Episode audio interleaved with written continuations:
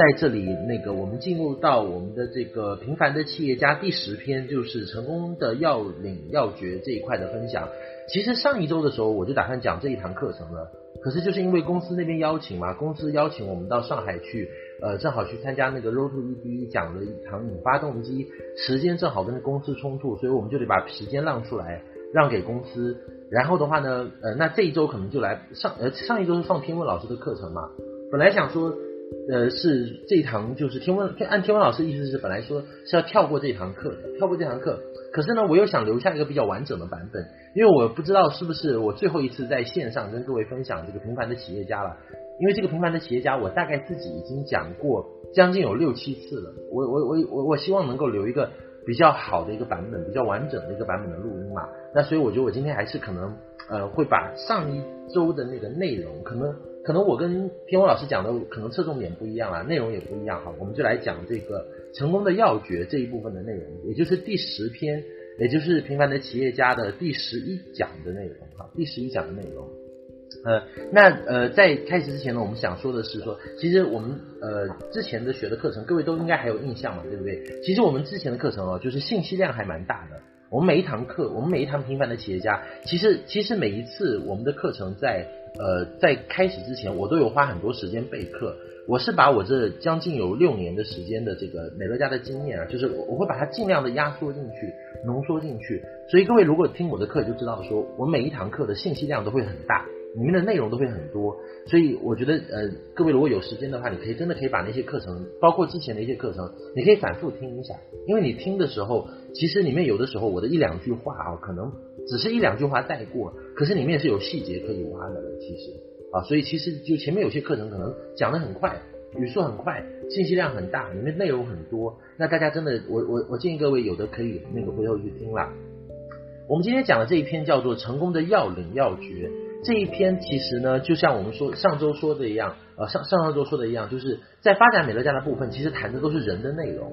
啊，谈的都是怎么样跟人打交道，因为各位都知道美乐家是一个人的生意嘛，对不对？我们在做的是跟人有关的工作，所以其实发展美乐家部分的这么几篇讲的全部都是跟人的个一个关系啦。比如说我们讲上一篇讲到的是直逼的带领与养养成，他讲的是你跟你的轻推伙伴的关系，你怎么样去带你的直推伙伴嘛，对不对？哈，那这一篇其实讲的是修身的问题啦。这篇是平凡的企业家当中唯一的一篇谈领导人个人修为的和领导力的。也就是说，各位你要很清楚的是，在美乐家，美乐家要的是什么样的人？我们经常讲，我们我们经常讲说，美乐家我们把它当考场，不当赌场嘛，对不对？你来这里不是来碰运气赌博的，不是来随随便便的就可以成功的。你要把自己当做一个考生，你是进考场的。那你进考场，你就一定要非常明白这个主考官的意思是什么。因为就像任何一个考试一样，比如说语文课、数学课的考试，或或者是物理化学的考试，这个考试它是有出题人的，它是有设计游戏规则的人的。为什么他要有这样的人呢？就是因为说这个考试的目的最终是要筛选出他们所要的人。每一场考试你去考的时候，其实都是主考官设置很多的条件，最后要筛选。考试的目的是为了什么？就是要筛选出他们所要的人才。同样，就像今天美乐家也是这样，美乐家会也会有很多的条件啊，也会有很多的这些的特点哈。我们实际上也在筛选，美乐家也在筛选，就是呃具有美乐家成功特质的一些人才。就像各位今天如果去参加《中国好声音》啊这样的一些呃呃呃唱歌的一些选秀的一些节目的话。你应该不会带民族唱法，或者是美声唱法，或者是京剧的唱唱腔去嘛，对不对哈？因为你知道那个是通俗的流行的比赛嘛，对不对？所以你要很清楚美乐家到底要的是什么样的人，这一点是非常关键的。你今天在美乐家，你想要在美乐家成功，获得持续收入，那你要很了解的是美乐家要的究竟是什么样的人啊？美乐家要的是。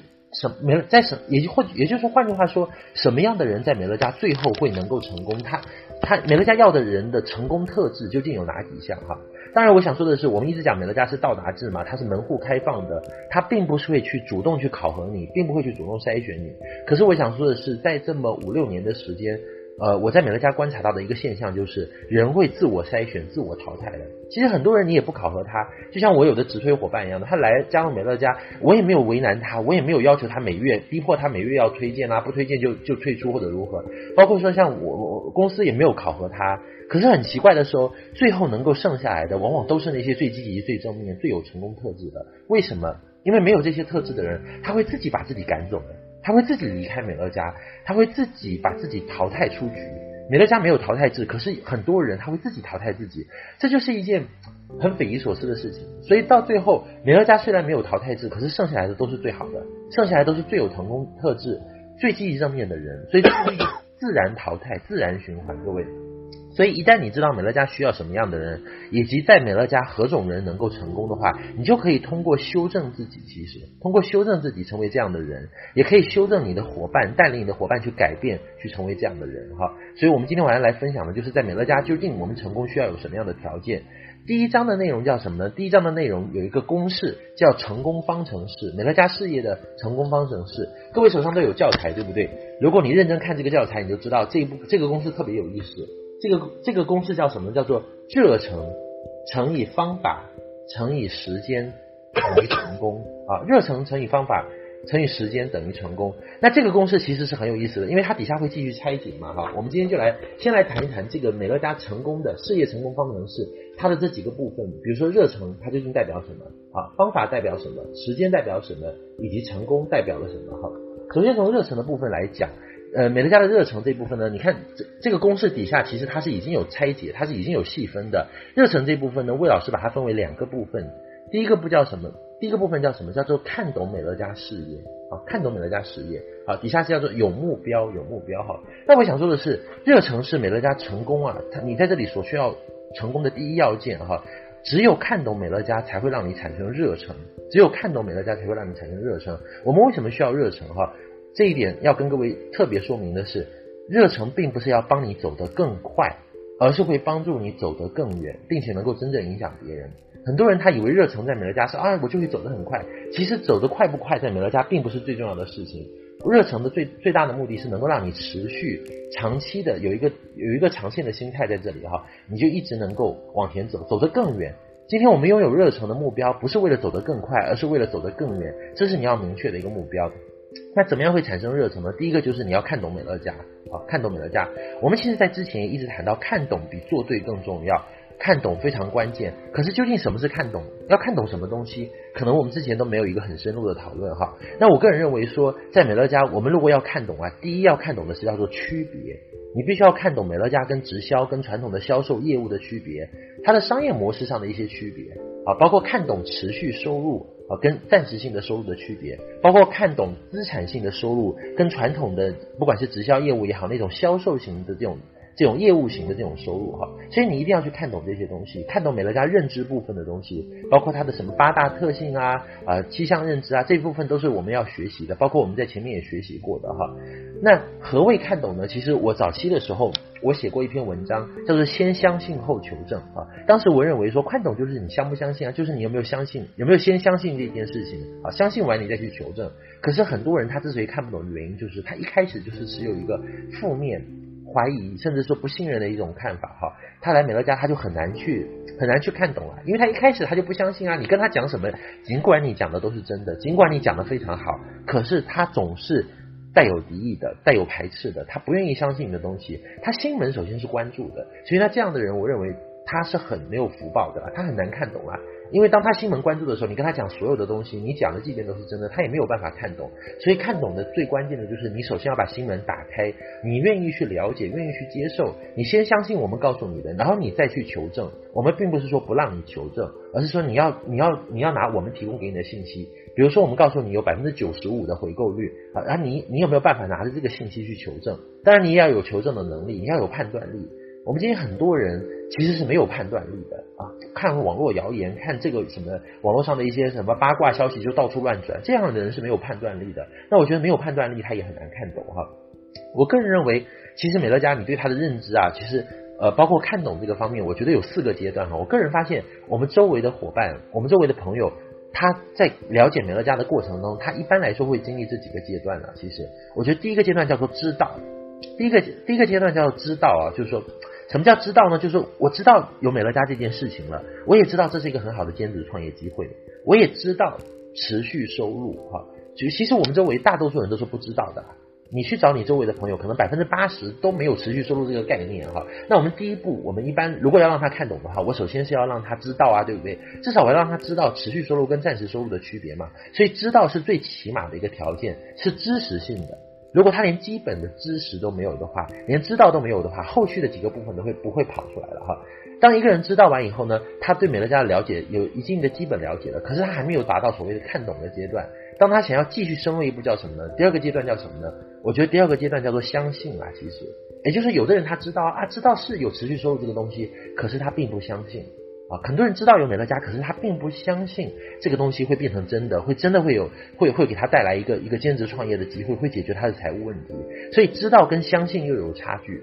我们今天能够在经营美乐家的伙伴，大多数都是相信的伙伴，对不对？因为如果你不相信，你只是知道，像我我我有看到有的人他读富爸爸系列，诶，他也知道有这个这这个叫什么被动收入这个东西，可是他就不相信他能追求得到啊，他觉得他还是安稳上班就好啊。那所以他的层次就停留在一个知道的层次，可是他没有上升到一个相信的层次。而我们今天能够来美乐家的很多朋友，就像我们刚刚有的伙伴分享的一样，他已经是到了一个相信的阶段。哎，我已经相信说美乐家是哎是一家合法的一个公司，是一个可以做的公司，是一个兼职创业的机会，是一个可以提供持续的收入的机会。而且我也相信我能拿到。好，我把相信列为这个看懂的第二个阶段。第三个阶段，我认为是什么呢？叫做理解。要要理解，你不但要知道哦，你不但要相信哦，你要理解。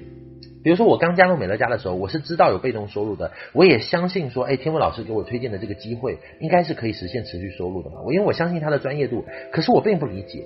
各位说真的，那时候我根本就不了解什么美乐家到底是怎么提供持续收入的，我一点都不理解，因为我一直以为美乐家还是一家卖货的、做产品销售的一个公司，我一直以为美乐家就是另外一家安利，所以当时呢，我其实是并不理解的。可是通过经营美乐家，通过学习，我慢慢慢慢会理解到，哎，究竟什么样子？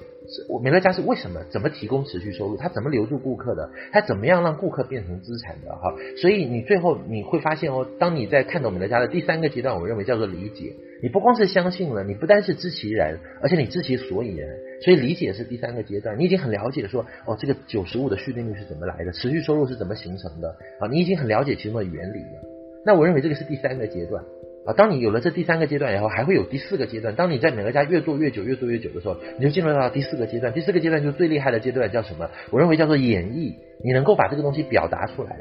刚开始你可能只是知道啊，你可能知道也只是很模糊的，你并不相信啊。慢慢你相信了，相信了完以后，你还理解了，理理解了这个东西的运作原理和其中的一些关键的一些环节和一些要害。你理解美乐家是怎么留住顾客、产生持续收入的。可是你理解并不代表你能够让别人也懂啊。那么可能当你对这个事情了解到很深的时候，你就要能够演绎。比如说你能够把持续收入这个东西表达出来啊，能够通过各种方式去诠释它、去演、去演绎它、去解释它。那这时候你就能够。进入较高的一个阶段了，你就能够很容易去引发别人的动机，你就能够很容易让别人也看懂，也也也也也让别人也知道这件事情，就能够解释清楚了。所以我觉得各位，你可以去对照一下自己，我在美乐家这个事业当中，我我我我处在一个看懂的哪一个阶段？我是只知道持续收入，还是我已经相信它了？还是我能够彻头彻尾的理解它？还是我不但能够理解，我能够跟我的伙伴去演绎哈？所以我觉得我对伙伴的要求也是这样。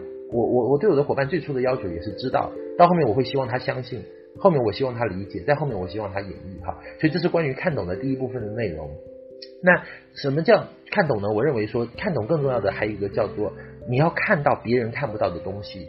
我很喜欢的《孙子兵法》上的写说过的一句话，叫做“见胜不过众人之所知，非善之善者也”。也就是说，如果你今天看到很多，呃呃呃，今天天上下雨了，你能够看到啊，天上下雨了啊，天上放晴了，你能看到天上放晴了，那并不代表说你很聪明啊。其实，因为天上下雨，大家也都看到天上下雨啦。这天上那个太阳出的很大，天气很热，大家也都知道天气很热啦。真的是什么样的人叫有智慧呢？就是他能够看到大家都看不到的东西，比如说趋势，比如说机会，比如说大商机，比如说未来，以及别人看不到的危险。如果你能够看到别人看不到的东西，那你叫做有智慧哈。美乐家其实最后我们大家在这里比的都是都是比的是远见啦，其实哈，就像孙子兵法上讲的一样，为将之道，他说，如果你不能够看到别人都看不到的胜利条件。啊，你就不是一个好的战略家。你像我们好多人，其实，在几年前，真的就是算是比较有远见的啊。你像天文老师啊，你像我们当时在中国大陆，真的就是比较远有远见的。我们能够看到别人看不到的东西，当初完全美乐家不被看好的时候，甚至连美乐家的一个资深执行我们没有见过的时候，我们就能够相信美乐家在中国一定会做得很好，而且生根发芽哈。所以，所以如果你要看懂了，你你有的时候是需要远见的，我认为，也就是说你要有能够看到别人看不到的东西的这样的一个能力，你要有能够看到别还没有发生的事情的一些能力来。啊，我相信来经营美乐家的伙伴，我们都是居安思危的，都是有远见的，都是能够未雨绸缪的哈，也都是能够看懂这个未来和趋势的这样的一个人。我认为一个人看一个人在看懂美乐家的。看懂前跟看懂后是不一样的，就像我们做面膜一样的哈，就是做面膜前跟做面膜后肯定不一样嘛。如果做出来都是一模一样的，那你可能未必会去做它嘛，对不对哈？所以我就觉得一个人他看懂美乐家的时候啊，当他比如说当他把美乐家当做百万的生意来做的时候，当做一个他唯一的出路、唯一的一个机会的时候哈，甚至他看懂每个顾客的价值是数万甚至数十万的时候，和他没有看懂的时候，其实他的态度是完全不同的。就我我我像我我我。真的，我我这段时间在讲，我说很多我们周围的朋友啊，其实他完全不知道自己是谁耶。其实他对这个生意的认知完全就不够。其实啊，就是说，因为他即便知道美乐家，也加入美乐家了，可是他的认知一直是很肤浅的。他没有意识到今天美乐家是一个非常独特、非常唯一的一个机会。他没有意识到这个生意的独特性啊。所以我我就我就开玩笑讲啊，我前前几天还在讲这件事情。我说很多人真的不知道自己是是是谁，不知道自己姓什么，几斤几两啊。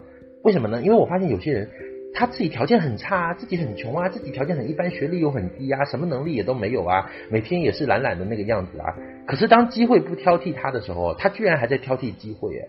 所以我觉得这样的人是属于很没有福报的人啊。尤其像美乐家这种没有风险、没有投资的机会啊，他真的就是属于那种就是呃，真的还对美乐家很挑剔。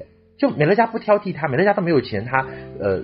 有什么问题哈？能力不够强啦，条件不够好，人脉不够好啦，没有销售能力啦。可是他天天在嫌弃美乐家哈，我觉得这样的人就是他就是还没有看懂啊。其实，即便他加入美乐家，他的看懂他还是那种看懂钱的样子啊。好，所以我就觉得很可惜。还有我们有些伙伴特别有意思，天天想要去开发海外市场。我就觉得天天讲说，哎呀，我怎么推荐美国的？怎么推荐英国的？我怎么推荐海外的？我有遇到这样的人，就是我不晓得各位有没有遇到啊？我就觉得很奇怪啊，他在国内，国内这么多人，周围放的现成的那么多人，他都不去推荐，自己站在金矿上，然后天天嚷着要去外面挖煤，所以我就觉得 这也是看不懂的表现。其实，这他可能看懂美乐家这个生意很好，可是他没有看懂其实中国市场的一个趋势是什么样的。我觉得这也是一种，就是说还不在状态了，他真的还不在状态了。还有人天天要求美乐家，哎，美乐家公司没有这个，美乐家公司没有那个，美乐家公司要改进这个，美乐家公司要改进那个。可是他对美乐家的要，可是他对美乐家提了很多要求，可是美乐家对他的要求，比如说每月至少加一吧，或者加二吧，或者团队对他的要求说你进团队吧，学习吧，他从来没有做到，他从来不进团队。所以我认为这样的人哦，他即便加入美乐家，即便有在经营，可是我觉得他还是没有看懂后的样子的。也就是说，并不代表你加入美乐家，你真的认可这个生意，你就叫做看懂了。看懂后是要有看懂后的样子的。你要把美乐家当做百万的生意来做，你要有那个态度出来啊，你要有那个感觉出来。你并不是说一味的坐在那边挑剔这个公司、挑剔这个事业、挑剔这个机会哈。然后呢，就是很不知道。我觉得，我觉得我说的很重的一句话就是，很多人来经营美乐家，他还是没有搞清楚状况嘛，是不是？他还今天还没有搞清楚，就是自己是一个什么样的人。当机会不挑剔你的时候就好了。可是他还在。那种就是就是很不好的一个状态了哈，这是我要跟各位说的哈。看懂意味着什么呢？一个真的看懂美乐家的人，他的状态意味着什么？我觉得他首先是抓狂的，那他首先他应该是很很很你很兴奋的，很有热情的，他应该是有热诚的，对不对？哈，他是很抓狂的啊。然后他要舍得，我觉得，我对于一个看懂美乐家的人，我的定义是他应该能够舍得，他能够牺牲他周末去泡澡的时间，跟女朋友逛街的时间，呃，去去去看电影啊，吃饭闲游的很一些时间，他能够舍得，能够舍去一些东西啊，其实要能够有牺牲的。他必须知道，很清楚的知道，他必须要在美乐家付出代价的，他必须要被团队所约束，他每周末他必须要能够去参加美乐家的活动，必须要投资时间，他甚至要面临被误解、被拒绝的这些东西啊，他不能够太计较，前期不能够太计较这些收入。我认为这才是一个美乐家真正的经营者，真正看懂这个生意的价值的经营者，他所应该有的态度，他所应该有的态度。我前我我前天的时候在北京的时候，我们的小杰把他的伙伴邀来啊，跟我一起做 Q&A 吃饭，我们在聊天。当时他的一个伙伴路通就问我一件事情，他就他就问我一些事情，他说他说呃他说我现在在兼职美乐家，请问我兼职美乐家，我应该花多少时间来做这件事情啊？多少多少时间来做这件事情？我就跟他说啊，我说其实美乐家首先第一个他是提倡你兼职的，你当然兼职就好啦。可是可是我如果我是你的话，我觉得我我我虽然是兼职，可是我会有全职的心态的。其实我觉得一个看懂美乐家的人啦，在这个问题上，也就是说，比如说你是兼职，你应该花多少时间投入美乐家？我觉得一个看懂美乐家的人，真正看懂美乐家的人，他是自己要有答案的，他是自己就会有答案的。当然是全力以赴啦。我觉得就我来讲，如果如果是就我来讲，我我是在兼职，我可是我如果是一个全职心态的人的话，我一定会把所有的时间、所有的精力啊，都投在这个事情上，因为这是我自己要做的事情嘛。我我希望在这里能够快速成功，而且我在这边，我也希望能够把，就是就我是真正看懂它的，看懂它的价值，看懂它的时机，看懂它的远景的。所以这时候我不会犹豫，我不会再瞻前顾后，我不会再。想七想八的，我也不会再懒惰了。我觉得这是一个真正看懂的美乐家的人哈，他真的就是说，他不会再有任何的犹豫啊。其实，我想说的是，各位，其实呃，我经营美乐家大概有呃五年多，快六年了。其实，我想说的是，五年前跟五年后，我们所讲的，我们所所讲的看懂，或者说我们能够看懂美乐家，真的条件是不同的。你像五年前经营美乐家的很多人，我们早期经营的人，我们真的。自认为我们还是蛮有远见的，因为早期我们经营美乐家，我们是看不到任何希望的。各位，我在北京的时候没有见过活的美乐家的会员的，更不要说资深执行的。公司在这里连一家店都没有，什么都没有，连分公司、分支机构都没有哈。所以我们的成功，其实今天我们很多高阶领导人一些成功，比如说像天文老师啊，像我啊，我们做的比较早的，其实我们的成功是赢在远见啊这一部分啊啊，或者说比如说奇克，诶，大家都知道他很努力啊，很多人都看到他很努力。可是很多人忽略的是，哎，其实他也是非常有远见、有智慧的哈。他在天问啊，他在张超毅什么都不是的时候就加入这个团队，而且呢，是我们团队第一个全职、第一个迅速放弃本职工作的人啊。除了那时候，除了那时候我是没有没有去工作了哈。他他是我们团队第一个放弃本职工作的人啊。他那时候辞职去经营美乐家的时候，我们都为他捏捏把汗呢。其实我都害怕我会不会把他害了。所以重点是，其实其实今天的一些高阶领导人，他都是赢在远见的。其实远见是很重要的啦。你说他也没有看懂美乐家，他绝对看懂美乐家了。当时就在五年前、六年前，大家都没有看到任何希望，没有看到任何成功案例的时候，哎，他就很有远见，他就能够把美乐家看懂。好，这时候他让他看懂的时候，他就他就真的是赢在看懂了。其实赢在远见了这部分了。可是你想现在的伙伴，其实你们都能够看到那个结果了。你们都能够看到很多活的资深执行了，说白了，你周围就有，你推荐人搞不好就是哈，呃，要上企业的，我们团队都有好几个了。所以我觉得现在如果你看不懂美乐家，一定是你的问题，而不是没有条件的问题。我们当初看不懂，如果说我们当初有看不懂美乐家的人，是因为我们自己真的周围就没有没有可以可以参考的东西啊，没有任何的资料什么的。哦，没有任何的现成的案例。可是你现在，你你身处在我们秘密团队，你身处在中国美乐家，你再看不懂美乐家，那绝对是你的问题的。其实，因为现在的美乐家不是能不能的问题，因为美乐家已经太能了，已经有很多我们的伙伴从五年前、四年前、三年前、两年前、一年前在经营美乐家，就已经拿到这个结果了。资深总监、执行总监，在我们团队也好，在中国美乐家也好，已经不是传说了，它已经是真实的啊！现在就是你自己可不可以、想不想要的问题哈。所以我我就觉得说，在这一块来讲，各位今天看懂美乐家要看的内容啦，跟我们过去不一样。所以，所以，所以今天如果你再看不懂美乐家，那一定不是美乐家的问题，一定是你的问题，你缺乏判断力。你进来的时候，你没有你没有认真的去把这个事情当回事，甚至你自己对。美乐家的态度，有的时候也是你对生活、你自己对生活、对其他东西的一些态度吧，哈。所以我就觉得，今天在过去没有看懂美乐家的人，五年前没有看懂的人，我觉得是情有可原的啦。因为那时候条件真的很不好，那时候需要你有远见。可是今天你要看懂美乐家，不需要你，其实不需要你有太大的远见啦。其实，因为已经有很多的成功案例了，已经有成功案例了。所以各位，你真的在看懂这件事情上，你不必犹犹豫豫，不必偷懒了。其实，因为我们已经把结果证明给你看了。你你自己还不努力，就是你的问题了。其实，美乐花现美乐家现在在中国哈，已经进入到白热化抢市场的阶段了。各位，如果这么多的资深执行，他们的成功故事都不能够相信，都不能够让你努力，都不能够让你相信美乐家是可行的，你还在傻兮兮的怀疑说到底可不可以？我觉得你绝对是需要增加自己的判断力的，好，增加自己的判断力。所以我认为这第一个是看懂，看懂的人一定是有热忱，一定是最佳状态，一定是有很高的投入程度的，一定是有一个非常好的态度的，不是天天挑剔挑剔机会，而是天天会懂得自我反省、自我修正、自我学习的哈。第二个是关于有目标哈，有目标也是你产生热忱的关键，产生热忱在美乐家成功的关键哈。我觉得目标的关键不在于有无，而而而而而目标的关键是有无，而非大小了，而非大小。目标的关键不在于呃，不在于是那个呃大小，而在于有无。也就是说，你一定要有目标啦。其实设定目标一定要合理哈，它要必须要具有一个很大的可可行性。首先，我们不提倡含假大空的目标。啊，不提倡自己骗自己、骗别人有目标哈。我们设定目标之前就有谈过嘛，对不对？一定要合理。当我们带领别人设定目标的时候，必须是发自他本心的，而非我们强迫他去设立的。包括公司各位哦，其实如果老伙伴就知道，公司这一年一两年也有很大的改善。公司跟你谈目标的时候，有没有发现现在都不会强压你了？我记得以前我那时候上资深执行的时候，我最怕接到。上资深执行之前，我最害怕接到公司电话。为什么？因为公司的业务辅导老是给我们施压，老是告诉你说，你告诉他说这个月我只能推两个了，他告诉你说不行，你这个月要推八个。可是现在的业务辅导一般都不会不会给你就是盲目的设定目标。他都会说，好好，你两个就好，你自己觉得量力而行啊，可以就行啊，你就直接努力就好。所以现在公司也很人性化，每个家公司本身官方这些业务辅导也越来越有经验，越来越人性化。他们知道说要要要根据你的这个能力条件哈，让你发自内心的去设定目标哈。每个家的目标是很有意思的，它是能够被推导、被分割的哈。比如说你年底要上资深，假设你现在有两百人。好，那你这两百人的话，你现是不是？如果你要上资深，你还大概还缺两百到两百五十人。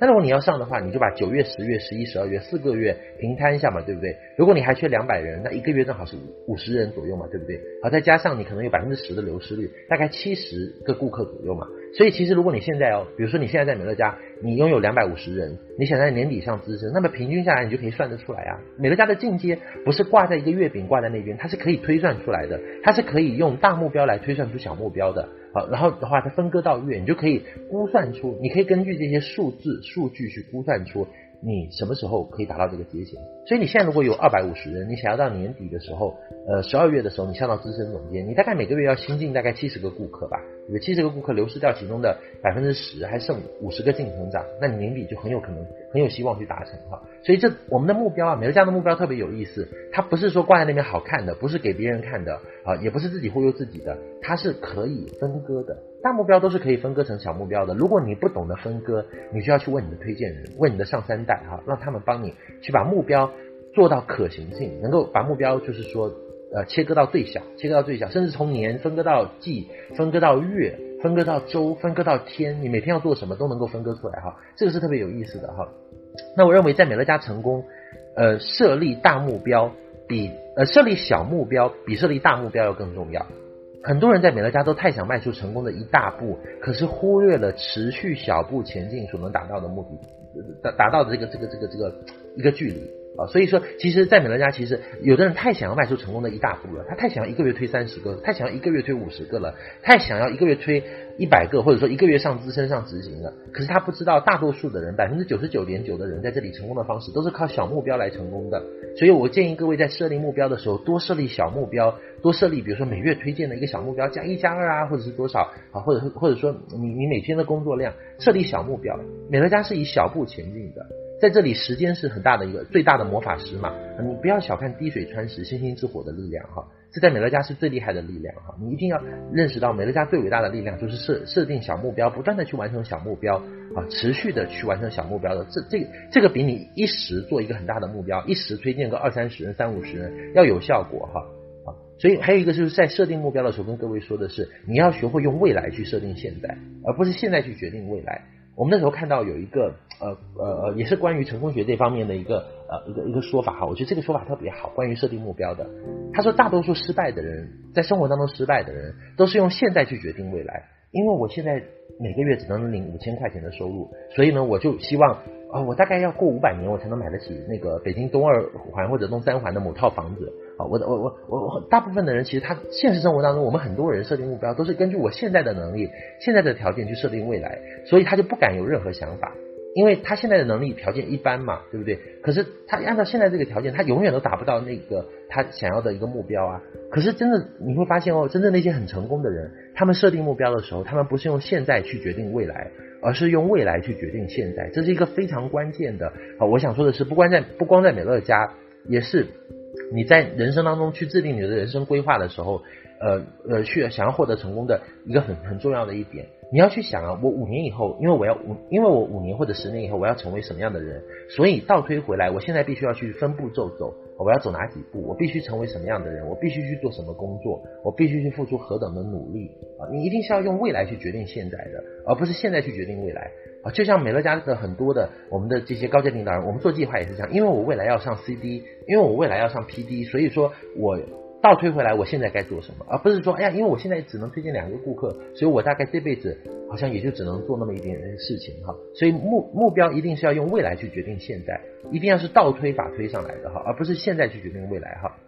那我们在美乐家都有一个共同的最低目标，我们之前也谈过，就是如果你在美乐家你是有在经营的，请你每月最低最低完成两个推荐吧。除非你已经大功告成，你在美乐家已经得道升天，已经成功了，在你还没有达到你的这个目标之前，你还没有上到资深总监执行之前，其实你的市场如果想成长的话，请你一定要维持住这个，就是每月至少加二，每月至少加二。只要你每月市场内，你只要你每月自己有亲自推荐两个顾客哦，其实你的美乐家事业一定会在成长，只是成长的稍微慢一点而已所以说，我觉得每月最低加二是我们必须在团队当中建立一个至少至少的一个共识共识啦。因为公司推的是加四的目标嘛，可是我们有个伙伴加四，每月加四，他还真的是做不到了。其实，那我们就每月加二，每月加二在美乐家也是可以成功的。每月最低推荐两个顾客，这个目标所以跟各位要一直讲哈，有目标是非常关键的一件事情，因为有目标你才会有热忱，你才会有持续的动力往前走。很多人在美乐家待久了会得血盲症的啊，他也不是不做美乐家，可是也不是做得非常好哈。为什么呢？就是就卡在那里啊，在某个阶衔，比如说第三啊、第六啊，停留个半年、一年啊。为什么呢？就是因为他没有目标了，他连最低的目标都没有了，他每个月好像就是没有目标感，这是最可怕的。当你的美乐家陷入危机的时候，就是你就是就是你没有目标的时候。好，如果你发现你在美美乐家没有目标、没有计划，你一定要非常小心，因为你离阵亡已经不远了。每个月一定要有一个月度的目标、季度的目标，甚至年度的目标，至少要有最低目标嘛，对不对？虽然你不要忘记美乐家是到达制，可是到达制也不会莫名其妙到达嘛，对不对？你至少要一步一步去走嘛。你站在那边，它没有自动电梯、自动扶梯，你也你也不会到达嘛，对不对？好，目标的话，关于有目标这块，我想说的是，当你有目标，你就有热情，因为你自己知道自己持续在前进，而且你总会达到。好，目标不光是推荐目标，各位，你还要有做总监的目标。像我们对一些高阶领导人，对一些呃已经做得不错的领导人，我们会有做总监的，要做低计划。很多人光有 B 计划每个月，可是没有 D 计划，这是一个问题。还有一个就是你要定学习的目标，很多人他有推荐的目标了，他有做总监的目标了，可是从来没有学习的目标，我觉得是很可怕。尤其对新人来讲，学习的目标可能更重要。你既然在经营美乐家，你要听多少课件？你什么时候把现有的课件都听完？你每天打算要不要听一堂课件？还是说你几天听一堂课件？这些都是帮助你积攒经验值的哈。所以这是关于第一个，其实我们我们这部分其实花了很多花了很多内容来讲，你你要做的就是看懂美乐家。好，然后看懂要有看懂的样子啦，要有看懂的状态啦，而不是说啊，我真的看懂啦，我知道持续收入就已经看懂了吗？其实没有看懂。好，你不但要看懂，而且你要看懂，你要制定目标，你要有最低目标至少哈。好，然后目标是从那个未来推到现在。好，那关于方法，第二个这个公式成功的方程式，第二个部分叫什么？叫做方法。各位，方法是什么呢？方法不但是。呃，自己要用对的方法，而且你的三代内、七代内，甚至你的十几代内，你都要让他用同样的方法哈，这样你的美乐家才千秋万代高枕无忧啦。说真的哈，那成功七部曲七要素是唯一的方法，成功七部曲七要素不是正确的方法啊，各位是唯一正确的方法，不是正确的方法，是唯一正确的方法。七部曲就是做总监嘛，说白了就是教你怎么样做美乐家最基本的单位，教你怎么做菜。好，七要素是什么呢？就是帮你找原材料，提高生产力嘛。啊，那总监前你要走七部曲，你要老老实实走七部曲，把这七部曲每一步都走得很扎实。你的基本功越扎实，你是一个好的模板，你将来复制出来的才是更好的。啊，总监以后你就要执行七要素，执行成功七要素。那七部曲的重点呢，其实并不在于知道做什么，而在于知道不能做什么。我觉得这是一个关键哈。也就是说你，你尤其是你在复制总监的时候，你在教别人的时候，你一定要很清楚哪些事情在这七步当中是最容易犯错的哈，就是呃不能做的啊。比如说说呃不能够说没有学习啊，没有没有没有用过产品就去推荐啊，这些你都要阻止他哈，避免他犯错哈啊，然后也不能够把七部曲浓缩为说啊，只要教会他推荐就好啊，他只要会推十个就好了，他就是总监了，七部曲你就觉得他会掌握了。其实光会推荐是没有用的。其实如果一个人他在美乐家只是会推荐，那是没有用的，因为我们看过很多只会推荐可是不会复制总监、不会传承的人哈，他的事业是做不大的，他知道有一天他也会枯竭的啊。其实那关于七部曲方法这一块，我就觉得动机充分，再让他走流程会比较好。桃子一定要长到足够大，你再摘下来，不要长到一半你就把它摘下来哈，这也是很危险，也是我们新人很容易犯的错误。然后七要素是什么？七要素就是战略吧，说白了。七要素就是持续不断给你找原材料，你原材料越多，再借助好的方法，你就能够越做越大嘛。那七要素这一块呢，坚持做前三要素，尤其是第一要素是非常关键的。这部分的内容我就不多讲，因为我们其实有录一堂课嘛，叫如何源源不断的增加新名单。其实这一堂课是我们团队的杀手锏，外团队基本上是没有这种课程的。好，这都是我们实战的。我们当初从没有名单，如何拓展出非常大的朋友圈、非常好的人脉的一个课程哈。所以这部分的内容，各位就去听相关的周边的一些课件，我就不。我就不多说，那还有一个是什么？跟方法有关，就是正确的排线。正确排线在这里也要跟各位稍微讲一下啊。正确排线是什么呢？就是首先你要掌握两条关键的排线，只要记住两条就不会有问题。第一个叫销金分离，第二个叫不下三代。这两条是天条啦，是美乐家排线的天条铁律，你绝对不要去触犯它。啊，这两条是红线，凡是美乐家排线排错、乱排的、排排出问题来的，都是因为触犯这两条，没有其他原因。啊所以说这两条是关键。其实你只要记住这两条啦，你基本上排线百分之七八十都不会错的，不会错。这边有一些瑕疵，可是不会错到很离谱了，至少帮助你做起来什么都没有问题哈。另外一个就是要检查好的消费线，因为排线当中消费线的人数什么对人数的影响比经营线要重要的多哈。我不怕你经营线乱排，可是我很怕你消费线乱排，因为消费线乱排非常可怕，各位，这也是各位在排线当中要注意的一点哈。那按照排我们团队复制下去的推荐的方法排，你就不会错哈。当你不确定怎么排的时候，你要懂得咨询上三代，不确定的就要问上面的人哈，不要不要不要说自己不懂的就在还在那边瞎想啊，自己在那边瞎排啊，有很多人私心太重了。明明上面的人可以帮他排到最好的一个结构哈，排线是一排定终身的，各位，当你觉当你不确定百分排这样排是最好的时候，你一定要问你的上三代，他们绝对不会害你啊，啊，然后当然也不要盲目越级咨询啊，比如说有的人在我第七代跑上来找我问排线的事情，我真的很为难，因为我不知道你组织的情况哈，这这都是不好的一些事情，有的时候在排线在当下是没有最佳排法的，也必须走一步看一步再做调整哈。那关于排线这一点，我给各位的一个建议就是，你不要太自私，不要太算计。啊，越傻越好，因为这个游戏越是太聪明的人，有的时候吃亏会越多啦。其实，因为每个家都有标准流程了，美乐家排线排错都不是因为太傻，都是因为太聪明、太计较、太自私的啊。反倒在这个游戏当中，能够吃亏、会懂得吃亏的人，有的时候反倒会赢更多。一群人呐、能力很强的人也好，能力很弱的人也好，我们希望他在一起是能够相互合作的，而不是相互算计的。像我这段时间，我在我在北京，我看到有一些我的我的小组或者分支团队，我觉得不大好。其实，因为我觉得他们的排线是有问题的。哎，每个人都抱着自己的小算盘，算得很厉害，个个都算得很精，可是相互之间没有信任，没有合作，大家都在都在各怀鬼胎，猜自己的。我觉得这个很不好。其实啊，排线是最反映一个人的性格、这个组织的伦理以及是否能够善于跟人合作的。你要记住，你在美乐家越善于跟别人合作，你这个生意才会做得越大哈。所以一定要善于善于请教。当你是傻瓜的时候没有关系，只要你善于请教，你就就会变为最聪明的人。你像天文老师跟我排线就特别愉快，我们从来没有为排线发生过任何争执，因为一开始我就定下规矩了。凡是张超毅跟天文老师冲突的时候，在排线方面一定是以他为准的。这是我自己到现在为止我给自己定的还是这个标准哦。当我跟天问，当我跟天问有冲突的时候，如果天问觉得这么排是不对的、不好的时候，我一定是以他为准的，二话不说的。到现在为止还是这样的。啊，所以所以你就清楚我我对于排线是什么态度，所以我的我们的线为什么能够排得这么好？因为因为我愿意被约束、被监督，所以相应的我的伙伴，比如说奇克啊，那奇克也是很有个性的人嘞，还包括像罗艺林啊什么，我们这一条线就排得很好，因为我们大家都愿意被约束，都愿意去被就是上三代的人所监督啊，啊，这这就就我们就会防止人性的弱点产生了啊，所以聪明的人知道说。推荐人和上三代对他的排线是有否决权的，实际上这样你才会排对线哈，所以这个这个是很关键的，这个是很关键的一点哈，所以你要绝对相信你的这个上头的辅导人啊什么的，因为他也会照顾到你的利益嘛，他也会照顾到你的利益，因为对你来讲最有利的，你做起来的对他来讲也比较好啊，心胸要开阔啦，这个真的是很考验心胸的，我觉得排线这个事情是非常考验一个人的心胸的。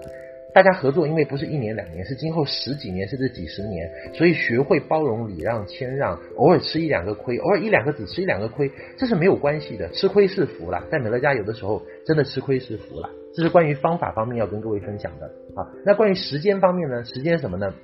时间方面，魏老师讲，第一要有速度，第二要能够坚持一到两年。你看，速度讲的是要快。好，可是坚持两年这一方面呢，讲的是要稳哈。我对于时间这一块，我对于初阶和中阶和高阶的领导人，呃，我的那个建议可能是不同的。对于初阶的伙伴，我的建议是，你在时间这一块你要把握住，就是能快就不要慢。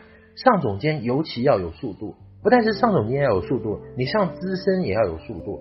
我就讲过说，美乐家这个经营啊，有点像什么？有点像那个印度人走那个炭火路。你认为那个炭火路是在上面慢慢慢慢散步走比较好，还是快快冲过去比较好？其实当然是快快冲过去比较好嘛。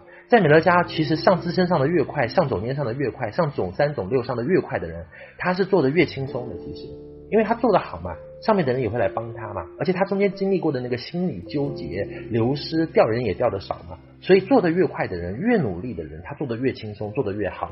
而且大家都还觉得他很有成就啊。可是做的慢的人就会做的很辛苦。所以各位，不论是你自己还是你在你在带新人的时候，请你一定要把握新人。他上聘的一个黄金黄金期啦，比如说新人刚进来的时候，前三个月是最关键的，前三个月一定要让他上总监，尽量让他尽快上总监。一般在前三个月没有上总监的人啊，他其实后续你要让他再上，他就没有热情了，他就可能就很难再活过来了，你知道吗？所以初期，尤其对新加入的伙伴，你要把握那个黄金期去打造他，这个很关键。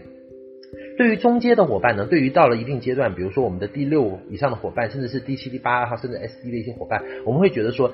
呃，我会建议你要有长线的心态，能够坚持，呃，能够坚持两年，最好是拿出三年的时间来经营美乐家，哈，啊，甚至如果是非要你条件如果真的很差了，你非要五年上一个资深，十年上一个执行，我想问在座的各位，你觉得值不值得？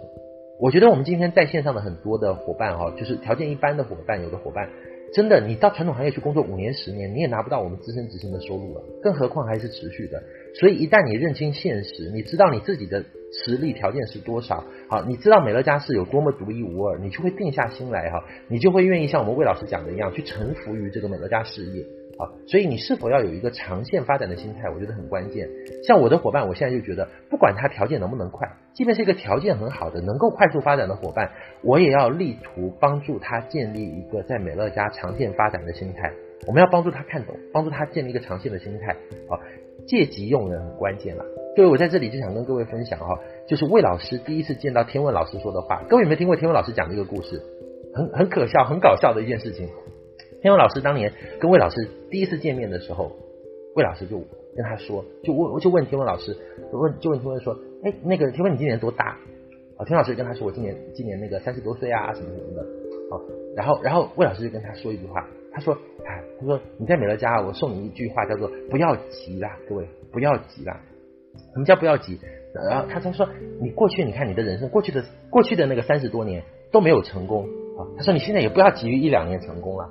各位明白这个意思吗？他说：“你过去，你看你过去的人生可能三十多年，你都没有没有没有成功啊，都没有获得成功啊，你都没有取得很好的一个持续收入或者是一个成就啊。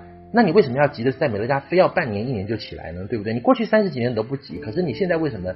现在为什么你你非要急的再这么一段时间就成功了？其实话说回来，哎，真的很有道理，真的很多人过去三十二三十年浑浑噩噩的过了这么半生。”也都没有成功啊！可是，在美乐家就非要跟他的推荐人说：“你半年必须让我赚到钱，赚不到钱我就死给你看，是不是？”所以我觉得这个这个是一个关键。所以我现在对我的伙伴就是要帮他建立一个长线的心态，不管他在美乐家能快或是不能快，我觉得他都应该有长线经营的心态。因为事实上，美乐家就是需要一个长线的心态，他才能够经营得起来的。他要能够定下来了。我觉得一个成功的领导人，他的最高的本领是能够让他的伙伴心意已决。这是我是前几天跟张志立他们在他们的第六群聊到的。我说一开始你的伙伴都只是感兴趣而已，很多时候最初你的伙伴来，他只是感兴趣，他并没有下决心。而一个领导人真正的本事哦，你作为推荐人，你作为辅导人，你最大的本事就是要让他下决心，心意已决。他在美乐家如果下决心，铁下心来要做了，这时候你就成功了，其实。啊，所以你要你要你也要让他知道美乐家的价值啊，你也要让他有自知之明啦。我前几天在微信分享一条哈，微信真的是分享一条，我是有感而发的，在这里跟各位说，我说很多人没有搞清楚的是，生活中有很多事情，并不是你想不想做、要不要做的问题，而是你应该做、必须去做的问题吧。做事情固然是有代价的，可是你不做事情代价会更大，这就是很多人不懂得生活当中的一些道理啊。有很多人今天还在观望，还在选择机会、挑剔机会，可是他不知道，其实他无权可选。因为机会不挑剔你就好了，你还敢挑剔机会？那只能说你是双倍的一个愚蠢啊，其实啊，所以其实来讲，你要让你的伙伴能够定下心来，认清楚他自己是谁，认清楚美乐家是一个什么样的一个商业模式，是什么样的机会，要让他懂得吃苦，甚至知难而上啊，其实啊，方能成就一个好的结果啊。其实有的时候你，你的伙伴真的是也需要被悄悄的啊，其实啊，所以你要让他真的是建立一个长线心态非常关键了，有长线心态的，迟早都能够上资深执行了。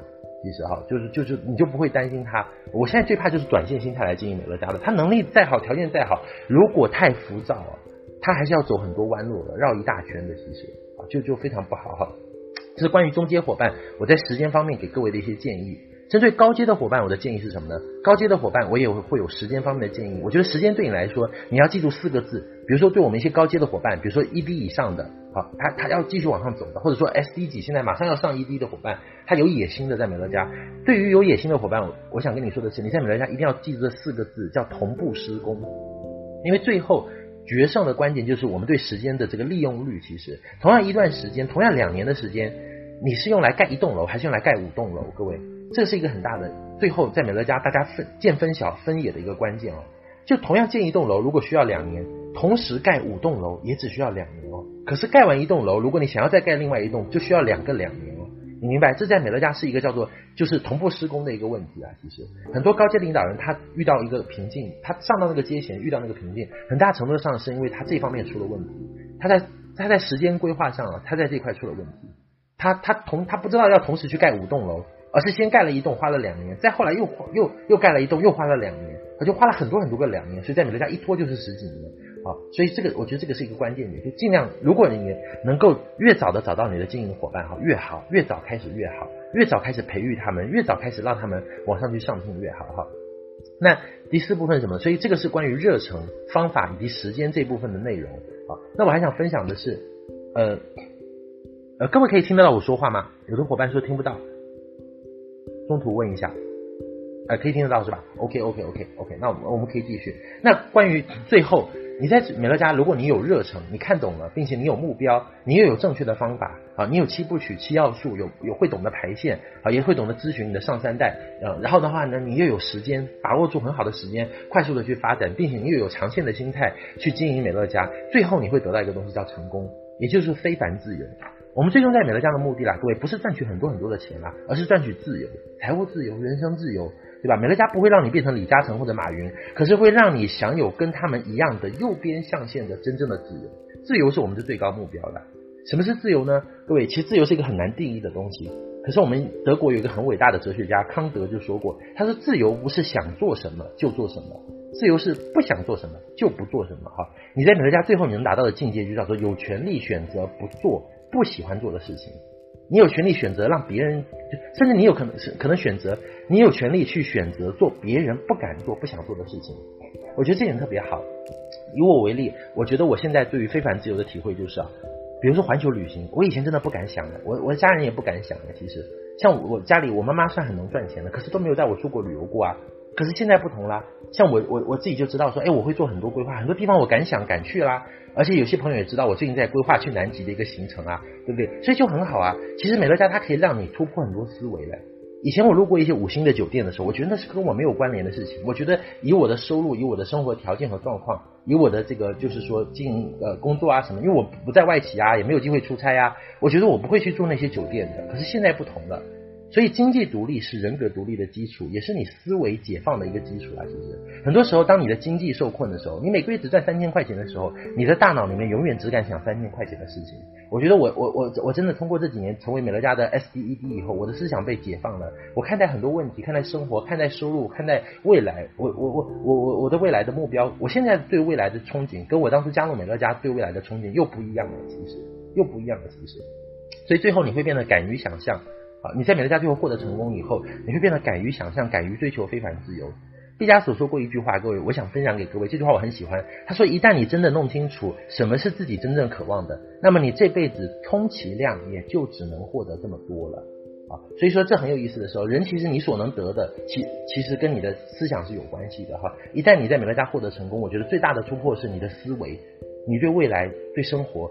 那，真的想象会不一样，你会进入一个全新的高度了哈。以前很多你不敢想、不敢碰、不敢摸的东西，它都会闯入到你的生活当中。我觉得这个真的是非常好的，也跟各位跟各位很多伙伴，我们提前提前分享一下啊，你们将你们将来当你上到资深执行以后，感觉都会特别好啊，因为你的思想会越来越开阔，你对未来的这个愿景哈会越来越多野心啦。其实哈，那其实我们今天你看成成功要领才讲了第一部分的那个呃成功的那个方程式。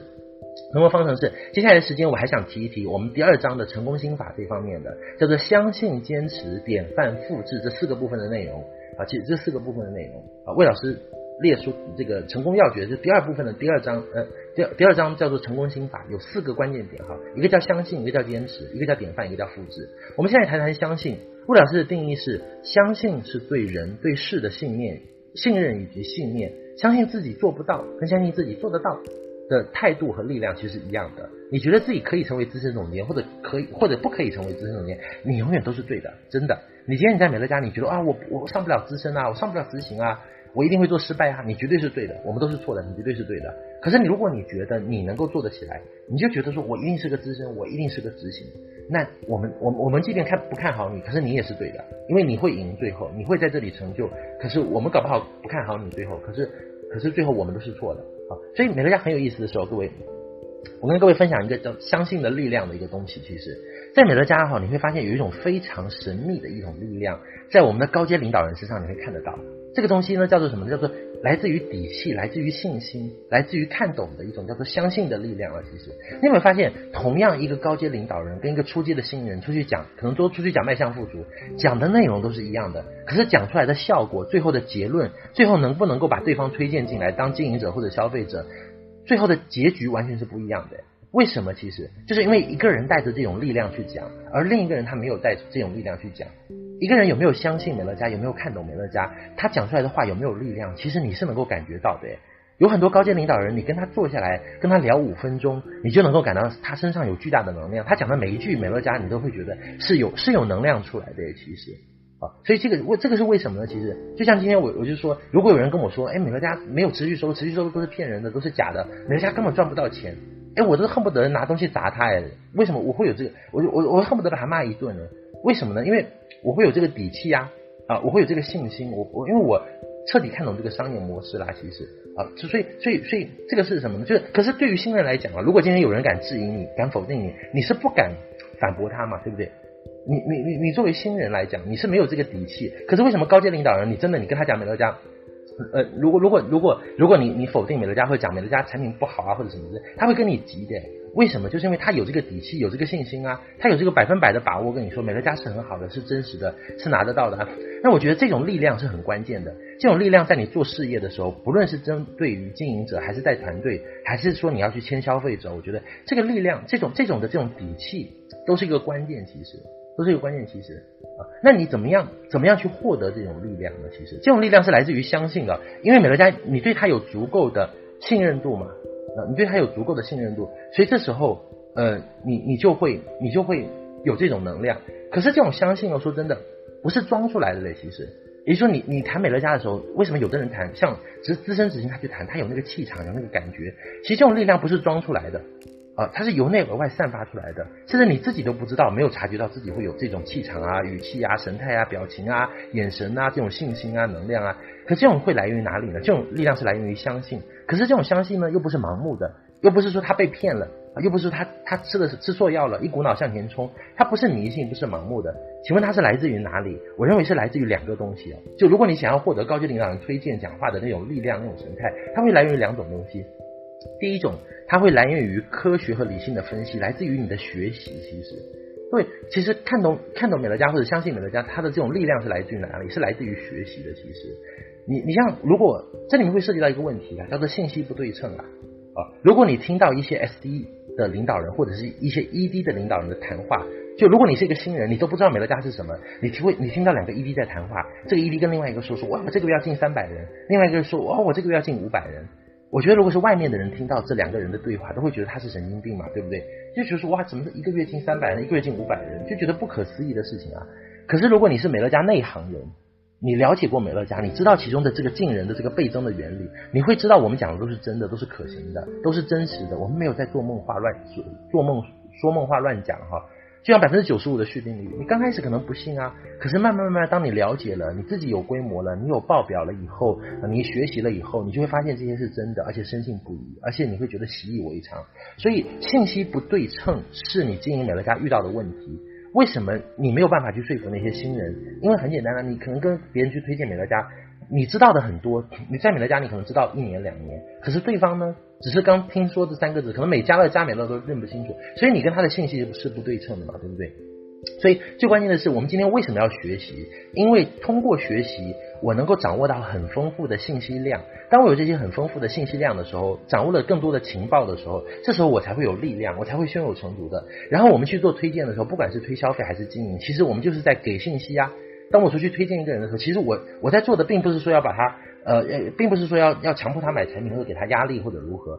我我在做的其实是一种信息的传递的。其实我们在传递的就是信息啊，各位。我们在做推荐、在做经营的时候，我们在做的是传递信息的动作。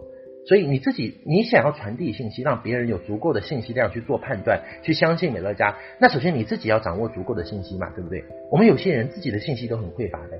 他自己对美乐家的这个信息的了解掌握的都不够了。其实，当你信息量不够的时候，你就会有各种问题。哎呀，产品是不是吃坏肚子啊？会不会太贵？三百四用不用得完？顾客到底留不留得住？经营的人到底会不会做得起来？会不会成功？啊，为什么要学习？各位，学习不是说我们没事干，自己自己自我陶醉要学习。学习是为了让你掌握更多的情报、更多的信息啦。其实只是为了做这件事情而已啊！我们为什么拼命要各位学习？就是因为你掌握了更多的情报的时候，你对美乐家的情报已经非常了解，相关的资讯你已经掌握非常多的时候，这时候你才会产生力量，这时候你才会真正相信它，才会产生力量哈！所以，所以各位，所有的力量，所有的相信，我们提高自己的相信度，都是来源于学习的，这点你要很清楚。尤其在你出街的时候啊，你会，你你你你，如果想获得力量，你就学习好了，你就不断的学习。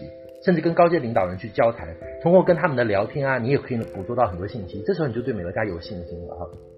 你要提高你的信息量了，从信息不对称到信息平衡，再到你自己掌握极大的信息量，这时候你就可以去影响别人了，就可以影响别人了。所以说，其实这个美乐家有能力到没能力到有能力，其实它是有一个过程的，它跟你的学习程度有关系。学得越多的人，他的能量是越足的哈，他的力量也是越足的哈。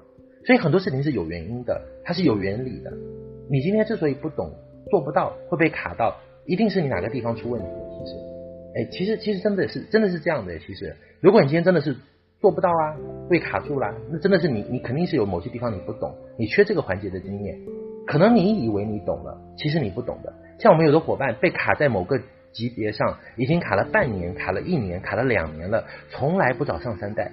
从来不找答案，我的心学当中也有这样的人哦，就只懂得拼命找借口啊，一开始找自己的借口，到后面又会找美乐家的借口哦，那所以所以这个就是一个问题了，其实，因为他并不晓得，我觉得不懂不可怕，最不最可怕的是他根本就没有发现自己不懂，我觉得这是最可怕的。你在美乐家你不懂不是一件可怕的事情哦，可怕的是你明明不懂，你还以为自己很懂，你还以为你这也不缺那也不缺，其实你缺了，你你之所以一直上不去哦。你之所以可能半年、一年、两年、三年，你都上不去某个级别，可能是跟某个环节你就缺了那一个零件有关系。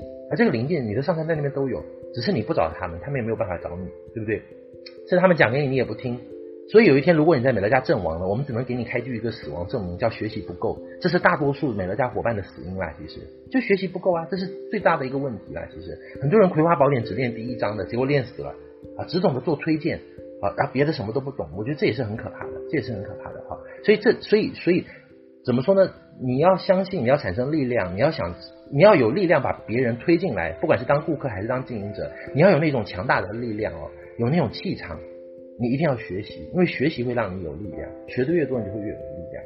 另外，第二个来源是什么呢？高阶领导人，你看很多资深执行，他他有力量的，第一个肯定是来源于学习嘛，第二个来源于什么呢？来源于他的收入。小信心会来自于鼓励，大信心会来自于收入的提高。好，所以你要尽早上资深，尽早上执行。就像就像我们一样，其实我们比较有信心，是因为我们每个月都在领美乐家极高的收入吧。其实，谁跟我讲美乐家赚不到持续收入，持续收入是假的，是骗人的，我都会，我都我都会想拿钱砸他嘞。为什么？因为我们是真实的，我们真的是摸到这个东西啦。所以就你来说，你也是这样的。其实。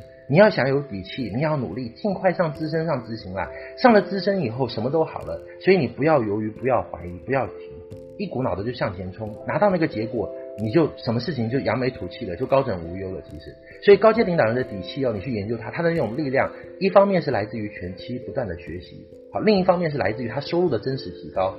哎，每个月都领收入，甚至都不知道为什么自己领那么多，能没有底气吗？其实啊，其实这个很关键。所以你，所以各位，我想跟各位说的是，你要快快的做起来，快快的做起来啊，爬都要爬上资深总监。然后当你爬上去的时候，你就扬眉吐气，你就非常有力量了。你就见到谁讲话都是挺直腰杆，都讲得非常，都都会讲得非常好的，其实啊。所以上资深尽量不要拖拉，要有实现的，要给自己一个大限啊，要要懂得设立目标，要努力，要拼，这个也很关键，这点真的很关键。这是关于相信的部分，关于坚持的部分，也要跟大家谈一谈，什么叫坚持啊？在美乐家，我们一直想要坚持坚持嘛，对不对？所有的高级领导人都告诉你说啊，这个是到达制啊，不是淘汰制啊，或者说什么什么什么之类，美乐家是值得坚持的哈。可是我想问各位啊，我今天在在这里也问各位一个问题：你觉得在美乐家坚持就一定会成功吗？你觉得在美乐家坚持就一定会成功吗？我们我们平心而论，你觉得以你的经验来看，坚持就一定会成功吗？其实是怎么说呢？我个人认为啊，我个人认为真的是未必啦。其实我真的未必啦。其实，哎，我很有很多人知道张超毅第一年很坚持，对不对？我第一年推荐了一整年下来全职经营，很努力、很亢奋的出去讲，一年只推荐两个人。可是很多人不知道哦，很多人不知道我在后我在后面，我那天就在，包括我有一天晚上很晚。我在那个群里面感叹，我说很多人只知道张超毅第一年推荐两个的故事，却不知道他后来在美乐家又推荐了两百多个才获得成功。哎，你只知道我推两个，可是你不知道我后来又推了两百多个，这才是重点呢。如果你后面没有像我一样的去努力，你只是在这里坚持，第一年是两个，你你觉得你你会有我们现在的这个规模吗？其实你不会有的，其实。所以我想说的是，在美乐家其实哦，不是坚持就会有好结果的，因为我看到有的伙伴真的很坚持，坚持美乐家，可是他坚持不改变。坚持不学习，坚持不推荐，坚持不进团队，然后坚持不跟推荐人合作。我觉得他再坚持五年、十年，再坚持一百年，他真的他也不会做成功哎。所以你必须分清楚的是，不是你在美乐家就叫做在坚持的，其实你必须要去了解你到底在坚持什么东西。你是坚持不学习、坚持不推荐、坚持不进团队、坚持不理推荐人吗？如果你是在坚持这些的话，我想说你在美乐家再坚持，你真的不会成功。你在可是如果你在美乐家，你是在坚持学习。你是在坚持去做推荐，你是坚持去上轨道进团队，你是坚持跟你的推荐人和团队领导人保持密切的联系的话，我想说你坚持你一定会成功，一定会有非常好的结果，而且最后的结果，最后美乐家会在一年的时间把你之前可能三年四年的那些的受过的苦啊，所有的东西通过收入的形式，在一年的时间内就完全还给你，你会觉得哇，我前期这些我前期经历的这些真的是太值得了。我们北京有一位伙伴，因为他经营很久了，所以呢，呃。每次那时候打电话给我们时间啊也特别长，而且这个人的性格是有点龟毛的啊，有些事情他认真起来，我们大家都受不了他啊，所以你知道有的时候这个这个伙伴呢特别有意思，有一阵子啊我跟他推荐人啊就特别不敢接他的电话啊，可是我发现这个伙伴特别有意思啊，我觉得他真的他他他有感动到我嘞，其实他很坚持的，他不断的找我们的，不断的找我们去帮他的团队啊，甚至有的时候哎，甚至有的时候那个叫什么，我发现哦别人给他脸色看啊，他也能够忍啊，其实。他坚持还是在找这个，找别人帮他。我觉得不管是就他不会因为你对他冷漠，或者是有有一些不好的不友好的态度，他就放弃找你。我觉得这个人我真的很佩服他。其实他现在也快上执行了，是谁我就不讲了啊。其实，所以我觉得每个人他在每个家能够成功的人，他都有他的坚持啊。其实，所以所以话说回来，真的在美乐家，大家靠的其实归根到底你自己是很关键的。如果你在那边只是坚持不推荐、坚持不学习、坚持不进团队的话，其实说白了也没有人会怎么管你啊。其实，因为在美乐家说真的，美乐家是你自己的生意，能够让你自己成功的也只有你自己，那其他人都是点缀啊。如果你如果你坚持不改变，那别人的成功、别人的进步也都跟你没有任何关系。我希望各位最后来美乐家都不要只是来听听成功故事啊，其实，因为我希望你就是成功故事啦。你在美乐家，就像王月军老师说的一样，我希望你是来玩真的，而不是真的来玩的嘛，对不对哈？那有些人到美乐家真的是来玩的，玩了好几年了，还一直在低级低级掉啊掉啊掉啊这样去停留，我就不知道他到底在想什么了，其实。啊，美乐家当然容许你玩，容许你没有压力，可是你真的不要在这里玩。你对自己，我觉得坚持是要有要有要求的，要有严格的啊。你要要么一不做二不休嘛，对不对？要么你就不要在美乐家浪费时间嘛，对，你不你不如去其他地方玩，对不对？玩得更开心啊。你既然要做，你就老老实实。就非常努力的去拼那么一年两年三年啊，就你你就你就你就能够能够能够做起来，做起来再慢慢玩嘛，因为你在这里玩是玩不上去的，其实哈。那关于坚持，我觉得还有一点就是说，不光是看顺境嘛，其实，哎，顺境说真的就是我们讲说，从这里会涉及到一个共患难、共享乐乐的问题。今天很多人在美乐家，他是不能够共患患共患难的。其实他将来怎么有资格共享乐嘛？说真的，有很多人就顺境的时候，哎，好的时候来的时候就觉得美乐家好啊，美乐家这个好那个好，这个好那个好。可是遇到一点点的困难，一点点的问题啊，就就就抱怨这个抱怨那个的，就是就就觉得说马上要把美乐家抛弃了。他才种了一个小树苗，这个小树苗就刮风下雨才刚刚刮了一点风，他就想要把这个抛弃了。那他凭什么有资格去享受这个树上的果实呢？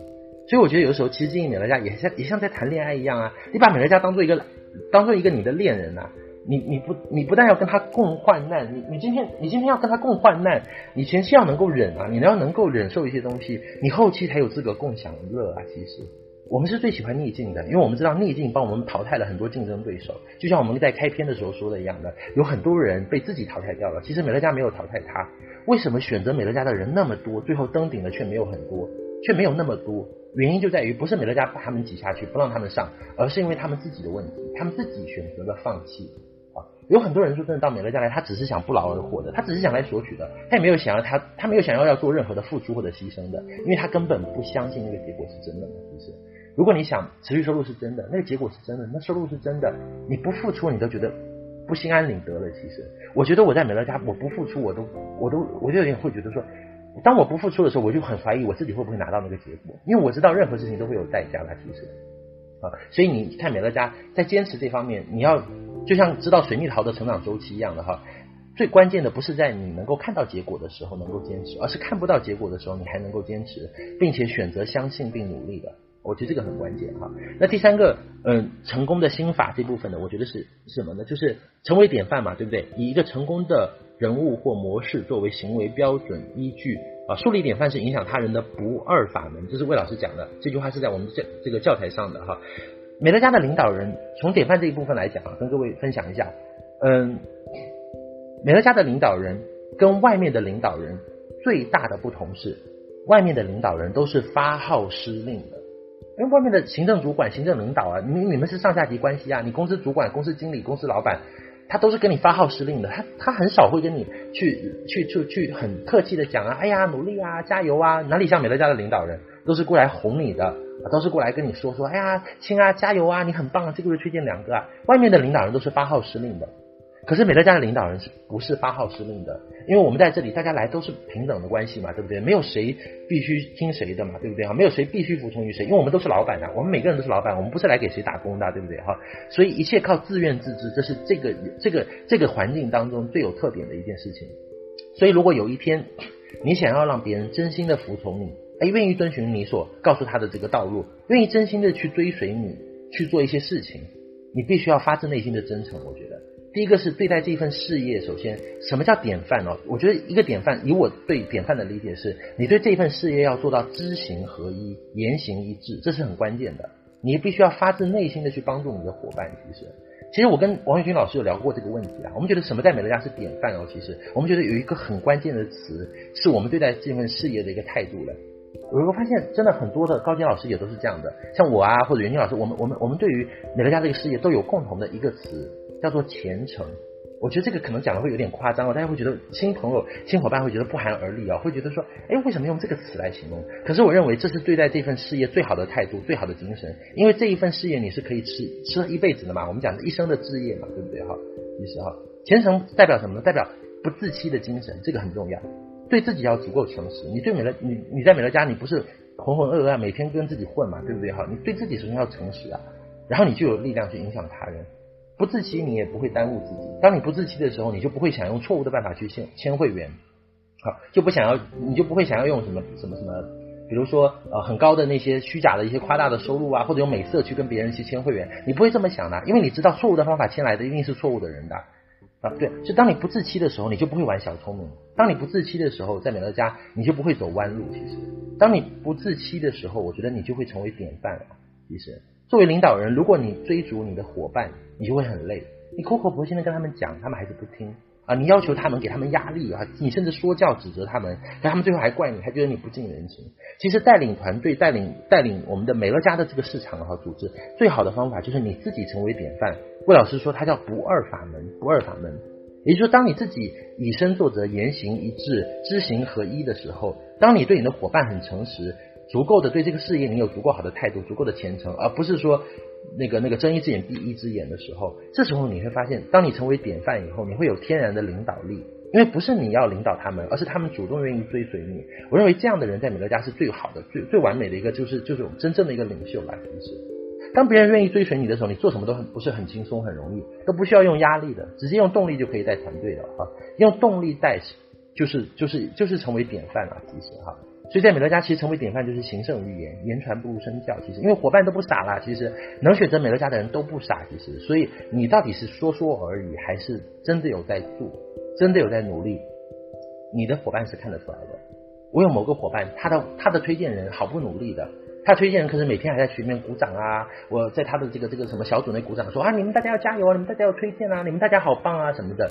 底下的伙伴其实背后对这个推荐人议论纷纷。甚至来来老师来找我吐槽说，我们不需要被他表扬，我们不需要他每天在那边夸说我们如何如何的，我们不需要被鼓励，他自己怎么从来都不推荐呢？他自己怎么从来都不认真经营美乐家呢？只懂得天天在那边表扬我们，好像是一个领导一样，让人家觉得很不舒服。所以说真的，伙伴们都会看的，所有的伙伴的眼睛都是雪亮的，大家都其实不傻。所以如果你想要让别人心服口服的话，口口服的话，其实你自己要做到了，成为典范。因为我觉得奇克在这点上很让我佩服哎，他每次都是那么凶的对待他的他的伙伴，他是属于压压力式的带嘛，他他这个伙伴是这样的，他这个伙伴会要求他说你们要推荐啊，我甚至那时候听他们说说那奇克讲说，你每个家都做不起来，你还能做什么？就是奇克属于这样的嘛，哎，他每个月要求他伙伴推荐，可能会推荐很多，可是他可是大家真的还蛮服他的，因为他每个月都推那么多啊，他每个月真的会推出那么多的人，我都不知道人是哪里来的。所以说，话说回来，你敢于要求你的伙伴，也是跟你自己有关系的。你自己如果假设，如果我们的奇克他是一个一个月只推荐一个的人的话，或者他挂单已经半年，你认为他去要求别人推荐的时候，他会有任何的影响力吗？他不会有任何的影响力。他今天之所以能够要求别人的原因，是因为他自己确实做到了哈。这是我们每个人都要做到的。像我如果这个月没有推荐，我就不敢要求大家推荐。这这真的是这样的，真的是这样的啊。最后关于复制的部分呢？复制是为了什么？复制是希望呃。复制是什么呢？就透过训练，让所有人去依循共同运作的模式达成目标。啊，复制的重点是给人鱼吃不如教他钓鱼，授人就是授人以鱼不如授之以渔。也就是说，一切都是为了我们在美乐家经营，一切都是为了能够去复制。啊，不能复制的事情就不要做。复制的最高王道是什么？就是简单可传承。我曾经听谢老师讲过一句话，谢林新老师讲过一句话。他说复制啊，他说所有家庭妇女做不到的事情，我都不会去复制。我我我那时候听他讲的好好玩。他说所有，他说所有家庭妇女，他说家庭主妇做不到的，我们就不会去教。这是谢林新老师说的。我就听完这个，我就知道复制的最高王道。我们我们魏章老师有一堂那个录音嘛，在福州的，我们把它发到网上去嘛。啊，这堂录音里面就讲，就是简单可传承，这是复制的最高的一个王道。所以努力要去做那些能够复制的事情啊。在美乐家，你要很清楚你的能力圈在哪里啊。其实，也就是哪些范围是你擅长的，把你的时间精力去投资在你最擅长的领域，你就能创造奇迹吧。其实，啊，复制首先是愿意被复制，好，然后才能够被复制，哈，你才能够去复制别人，哈。所以这是这部分的成功心法的这部分的内容。好，那关于那个呃。呃，我们的平凡的企业家这一章呢，其实后面还有一个很精彩的内容，叫什么？就是只能交付教会无法体，只能体会无法教会的技能啊。其实，啊，这就是我们的那个到底什么是态度？哈，魏老师在这里，其实我们在之前的我们也都有提过嘛。其实我们在美乐家，其实真正要学习的，并不是说技能有多重要。而是并不是说方法有多重要，方法固然很重要，可是今天其实最关键的是，我们要跟很多的这些呃能够把美乐家做起来的，能够很努力的，就是做得很好的人学习一个就是良好的工作态度，对事业的一个态度，对生意的一个一个创业者应有的态度哈。所以魏老师在这篇成功的要领也专门花了一篇文章很长的来讲态度的问题啊，态度的问题。他说第一个说什么呢？美国的卡耐基梅隆大学。呃，曾经访问过五百位杰出校友，调查他们，他发现说，这个成功特质有三种，一种叫专业，啊，第二种叫做态度，第三种叫做技能。他发现哦，在所有的成人的成功当中哦，其实这些这些他们的校友都表示说，仅有百分之十五跟他的专业领域是有关系的，另外的百分之八十五实际上是跟技能和态度有关的。所以该校得出的结论是，良好的专业能力只是一个基础啊，在这个基础上，一个人如果想要成功，最重要的就是说他的态度是很关键的。他这里这个这个平凡的企业家上面哈讲了一个故事，这个故事好有意思的。这个故事讲的很有意思，讲的是什么呢？讲的是戴尔·卡耐基的那个呃书里面，书里面讲的《智慧语录》里面讲，他说有三十六个小故事，可是他挑了其中的一个故事来讲，叫做脱离舒适圈。是什么呢？就是有一个农夫的驴子不小心掉进一口枯井嘛。哎，农夫刚开始要安抚他，怕这个驴很烦躁，就给他投了一些饲料，而绞尽脑汁想把这个驴子啊，就是说救出来。可是各位知道，一头驴是很大的嘛，一头驴掉进一个枯井里面。这个就很难救啊，对不对？就救不上来啊，农夫也不知道怎么把它救上来啊。所以最后呢，这个农夫啊，他为了防止其他的这些就是家里面的这些家畜啊，什么鸡啊、羊啊、牛啊都掉到底下去，他就决定忍痛要把这个井啊给给填平掉。所以呢，他就打算把用用土啊把这个井填平掉，埋掉，埋掉哈。所以他准备埋的时候呢，他就不断的把这个土啊就铲到那个那个井里去，就想把把这个井连同驴子一起埋掉。可是当他不断的铲啊铲啊铲的时候，这个驴子很有意思，他意识到了，他意识到了这个这个上面的主人，这个农夫是要把他给活埋的，所以他奋力的抖掉了他身上的土，一步步的站在这个土上，所以最后竟然逃出井外救了自己。哎，我觉得这个故事很有意思，其实这个故事是蛮恐怖的故事哈，就是你要你想象一下，如果你自己掉到井里去，好，如果上面有土要活埋你，那不是很可怕的吗？可是最后这个土居然是来帮助这个驴子摆脱困境的，各位。我想说的是，其实他这里面讲的是什么道理呢？就是今天你在所你所遭遇的一切啦，不管是在美乐家之外，还是在美乐家之内，其实它都是一种修行嘛。有的是人生的修行，有的是美乐家的修行啊。我知道有很多的伙伴，其实你在生活当中遇到了很多的困难啊，你可能遇到了，比如说家里有负债啊，哦，你家里可能有病人啊，或者说你那个呃呃，你出生条件、家庭条件不一定很好啊，你学历可能不高啊。啊，或者说你可能呃呃工作那个那个现在工作状况很差啊什么之类的哈。可是我想说你，我们当然我们从人生的角度上来说，你过去经历过什么？其实，他他真的是来成就你的。其实，我们我们今天讨论的这个主题嘛，成功的要诀嘛，其实我们其实谈到的不仅仅是美乐家的成功哎，其实因为美乐家的成功实际上跟你个人必须要具备成功特质。是有非常大的关系的，而这些成功特质其实不光是你在美乐家之内学到的，也有一些是你在美乐家之外去学到的，而这些可能就跟你过去的经历有关系的。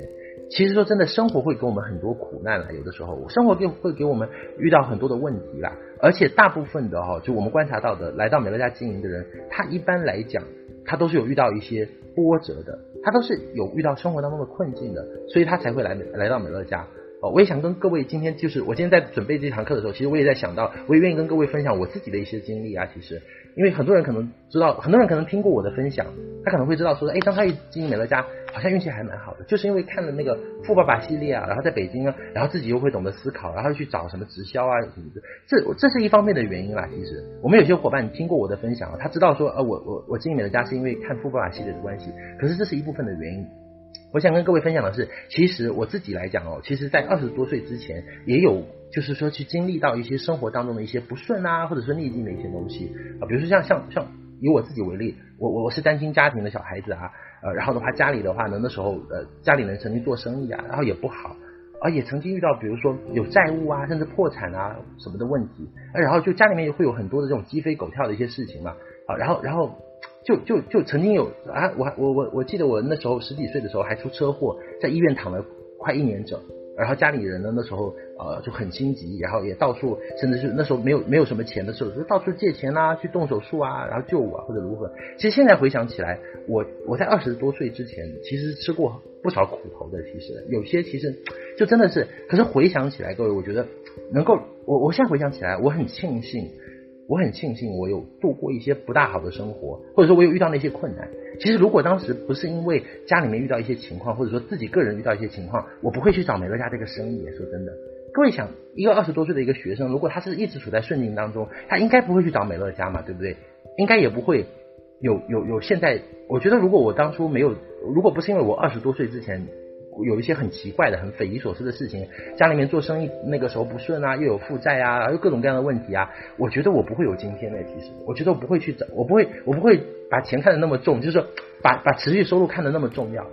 呃，一一毕业那时候一毕业，我我一毕业跟别人不一样，我一毕业没有去找工作，我一毕业是找持续收入去了。所以我觉得我很庆幸我之前的经历，我觉得相信相信你也是啊。其实我相信你到美乐家来，你一定有会你，有你的经历啊。这个可能也是你生活当中的一些困难，可能你真的很需要呃一些一些收入，你可能那个生活当中有危机。可是我觉得这些东西其实到后面都会变成财富。其实，在美乐家也一样哎。其实我们也会经历很多挑战。各位，我觉得我真的全世界，我我现在回想起来，我今天下午坐在这边。呃，我去回想我加入美乐家的经历，我觉得我应该在美乐家，我是一个比较倒霉的人吧，各位。我跟各位分享，我加入美乐家，我遇到什么倒霉的事情？我觉得全世界应该应该就是我遇到一些挑战了。我觉得全世界应该没有比我更倒霉了吧？为什么呢？因为我加入美乐家的时候，我是我自己送上门，跑来找我们的天问老师，找我们的推荐人的。哎，可是我被送去给别人家当孩子，哎，各位有没有？各位有没有这样的？我觉得我我运气是不是特别有特别不好，特别或者说特别好？应该没有人像像我这样的命运这么悲惨嘛？其实运气运气这么好，就是你你去找你的推荐，可是你的推荐人刚开始也不认识你，他也不知道你是谁，他就觉得你一个莫名其妙的小孩，老是问一些傻兮兮的问题，然后就让别人推荐你了。你是不是会这样的？然后我我我我在美乐家经营，我我我真的不是美乐家幸运儿。其实我现在想起来，我第一年只推荐两个，哎，然后前面讲了十个都失败的。然后我上第二年我上帝，我我我我我当月推荐那个到十三个，可是一到月末就有四个要取消。我推荐了二十个的时候，只有十个留住啊！然后那时候推荐人相隔十万八千里，然后特别有意思，我加入美乐家的时候，第一个月付了一百多块的邮费，结果第二个月因为因为收到一个超值套装嘛，那时候邮费很贵的，从上海寄过来寄了一百多块钱，我就付了一百多块的邮费，可是第二个月美乐家就降邮费了啊！我前面五个总监的时候有四个都不经营了，全部都挂掉了。哎，我就觉得真的我还蛮有意思的，我刚晋升资深总监那个月，公司就宣布以后资深总监以下都不需要消费七百五了。可是我就开始一直保持那个那个那个七百五的消费了。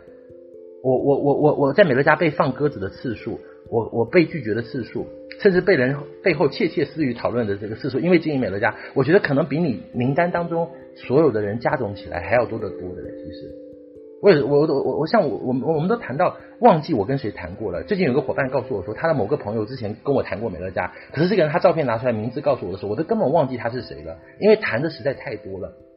我们在经营美乐家的过程当中，也有遇到很令我们伤心的事情。